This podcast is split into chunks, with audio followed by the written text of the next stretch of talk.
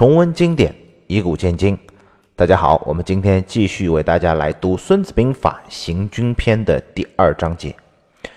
决赤泽，为急去无留。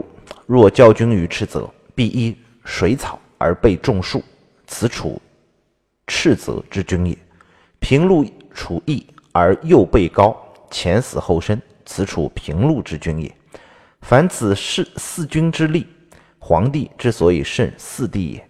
凡军好高而恶下，贵阳而见阴，养生而处实。军无百疾，是谓必胜。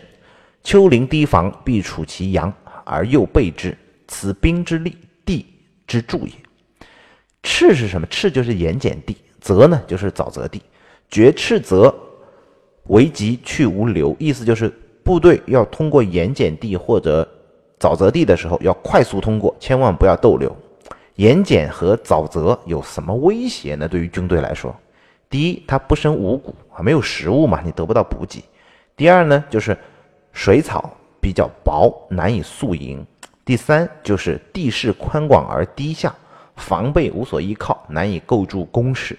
第四呢，就是地气湿润，容易生生病。所以。为急去无留，就是赶紧走，不要停留啊！这里我们也看到当年红军长征过草地的苦处啊，其实很艰难的。若交军于赤泽，必依水草而被种树。就万一和敌人要在赤泽之地遭遇了怎么办呢？就一定要靠近水草而背靠树林。靠近水草的意思就必须要有水源啊！如果是盐碱地没有水，和军队就支持不了。背靠树木呢，一是背靠险阻，那不至于四面都。啊，被敌人所骚扰。第二呢，是沼泽地，你不知道深浅，你不知道哪个地方你一脚踏进去就再也出不来了。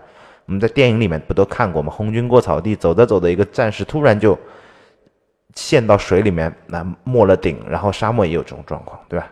去某些地方沙是松的，一个深坑，你一脚踩下去，你自己爬不出来了，你一点一点被陷到沙漠里面给埋了。那去拉你的人也很危险，说不定一起会被陷下去。而长有树木的地方呢，地面就比较坚实，没有这种危险。此处斥责之军也啊，这就是在盐碱沼泽这个地区用兵的方法。平路处易，就是在平原上驻扎，要选择平坦的地方，没有沟沟坎坎啊。这个时候呢，就便于自己的车马和这个马匹呀奔驰来往。所以，古代为了防止北方游牧民族南侵，不仅有长城，还在平原地带大量的种树啊，就是因为北方匈奴是骑兵为主，我们是步兵嘛，所以要用树林来减缓他的这个行军速度，否则他直接突突突突直接骑这个马就长驱直入，那就很麻烦了。而又背高，前死后生啊，平路处易就是要找平坦的地方，但不是四面都平坦，四面都平坦，那你四面受敌就很麻烦。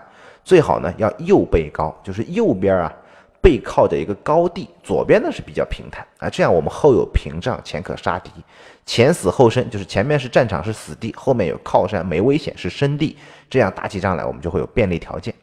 所以两军交战的时候，谁先到战场，谁就占了有利地形嘛，那谁就多了很大的一个胜算。那为什么是右背高哈，不是左背高呢？李全有个注解，他说：“夫人利用啊，皆便于右，是以备之。就是用右手端枪啊，也是左手在前，右手在后。你看拿刀基本上也是右手，我们吃饭也是右手，写字也是右手，右手力气比较大，所以右边比较方便。此处平路之军也，这就是在平原用地的一个方法。凡此四军之力，皇帝之所以胜四帝也啊。他最最后做了一个总结，就是这种状况，山水。”斥责啊，平路的楚军之法。诸葛亮说：“山路之战啊，不升其高；水上之战，不逆其流；草上之战，不涉其深；平地之战，不逆其虚。此兵之利也。就是山路作战，就不要仰攻高处；在水上打仗呢，不要逆流而上；在草泽里面打仗，千万不要孤军深入；在平地里面打仗，要背靠实地啊。这就是皇帝之所以胜四帝也。”皇帝就是靠这些办法来战胜四方诸侯的。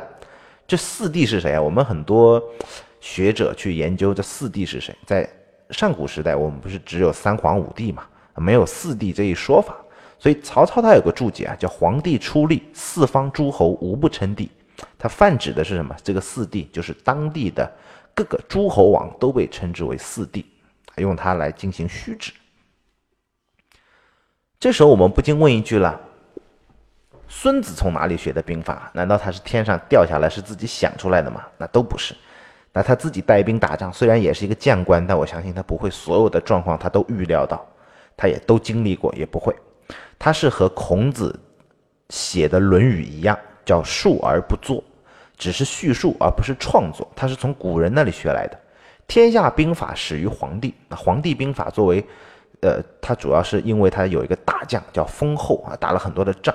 前面我们说叫以正合以击胜之道，源自于黄帝和封后，就是黄帝这个人和封后他的大将兵法当中的卧击文来获取而来。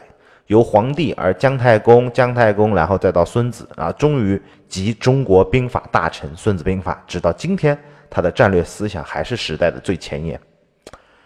英国有一个著名的战略家叫呃里德哈特，他曾经评论说，世界上有两部著名的军事战略书籍，超越所有的兵法战略，那就是《孙子兵法》和克劳塞维茨的《战争论》，而《战争论》比起《孙子兵法》来还是有点过时了。你看，《战争论》比《孙子兵法》要晚了两千多年。李德哈特还说，《战争论》过时了，《孙子兵法》才是前沿。这就是《孙子兵法》的价值。这不是我们中国人说的，这可是英国人说的。凡君好高而恶下贵阳而见阴，养生而处时，均无百疾，是谓必胜。丘陵堤防，必处其阳而右备之，此兵之利，地之助也。最后他会还做了一个概括，他说，军队驻扎总是要选择一些干燥的高地，而避开潮湿的洼地啊，要向阳面，不要背阴。养生就是什么呢？就是靠近水草，便于放牧、养马、放牛、放羊、喂猪啊，打水、砍柴，粮道便利，这是养生。处实呢，实就是虚实的实，占高地有靠山就是实嘛，背后是空的，没有屏障就是虚的。养生处实就是生活条件有保障，后方有屏障，没有后顾之忧，只留一便来去进行杀敌。在高处，在阳面养生处实，军中就不容易生病，这样战斗力才会强，才能得到保证。丘陵堤防必处其阳而右备之呢？杜牧的注解叫：凡遇丘陵堤防之地，当居其东南也。啊，就是驻军和买房子差不多啊，都是要。朝向要好哈，朝向好，你住起来才舒服嘛，你才有什么南北通透，你才有这个坐东朝西，才会有这种等等各种各样的说法，或者坐西朝东哈，这个不是很懂。上于水墨志啊，欲射者待其定也，这就开始讲各种可能遇到的状况了。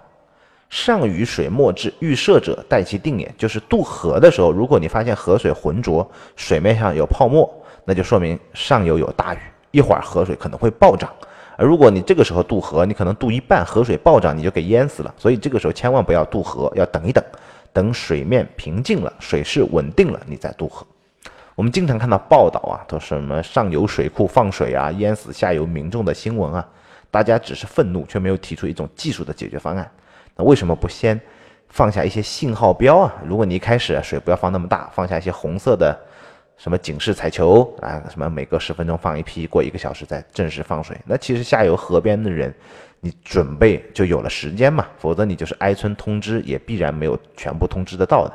你突然排山倒海的大水放下来，那还是会让很多人的性命为之丢失啊！这条兵法其实对于我们喜欢户外运动的人也很有用啊。你出去登山，在水边宿营，山洪爆发被淹死的事情，其实也会有一些发生。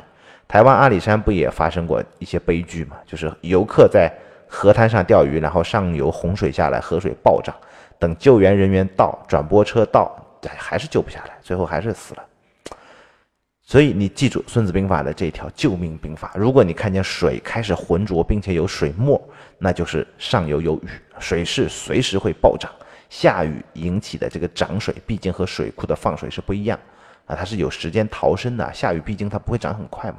那水库就比较快了，迅速就会让河床上涨很高。凡地有绝见天井、天牢、天罗、天线、天隙啊，必急去之，勿近也。无远之，敌近之；吾迎之，敌备之。这讲的是六种危险的地形，就是你不能靠近的。绝涧就是有一条深沟啊，前面水还不小，你是没有办法过去的，叫绝涧。天井是什么呢？天井就是四边都高，下面还有水，是一个天然的大井的感觉。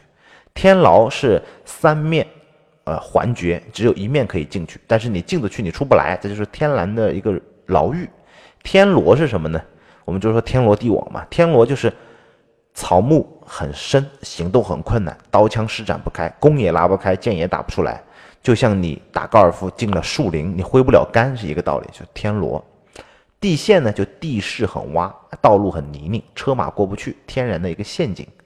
天隙是什么？天隙就是我们经常去旅游景区看到的那个一线天，大家都喜欢去看这个大自然的鬼斧神工啊。不过旅游啊，你是好玩的，但是你如果真的打仗，你行军在一线天里面，你真的就是凶多吉少了。避疾去之，勿近也，就是遇到这六种地形，你迅速离开，千万不要靠近它。叫吾远之，敌近之；吾迎之，敌背之。我们离这六种地形远远的啊，让敌人去靠近它。如果这六种地形的附近和敌人交战呢，那对我们有利的阵地就是我们面对这六种地形，而敌人去背靠着它，那背靠着它，他有可能往回走嘛。曹操的注解叫“用兵长远六害啊，令敌进背之，则我利敌凶”。杜牧也有一个注解叫“迎向也，背夷也”。凡这个言欲。此六害之地，无远之向之，则静止自由；敌敬之已之，则举动有阻。故我有利而敌凶也。所以用兵的关键是先占据有利的地形。如果你碰见这六害绝地，我们要离它远远的，要面朝着它，等敌人来了，把它挤进去，我们就赢了。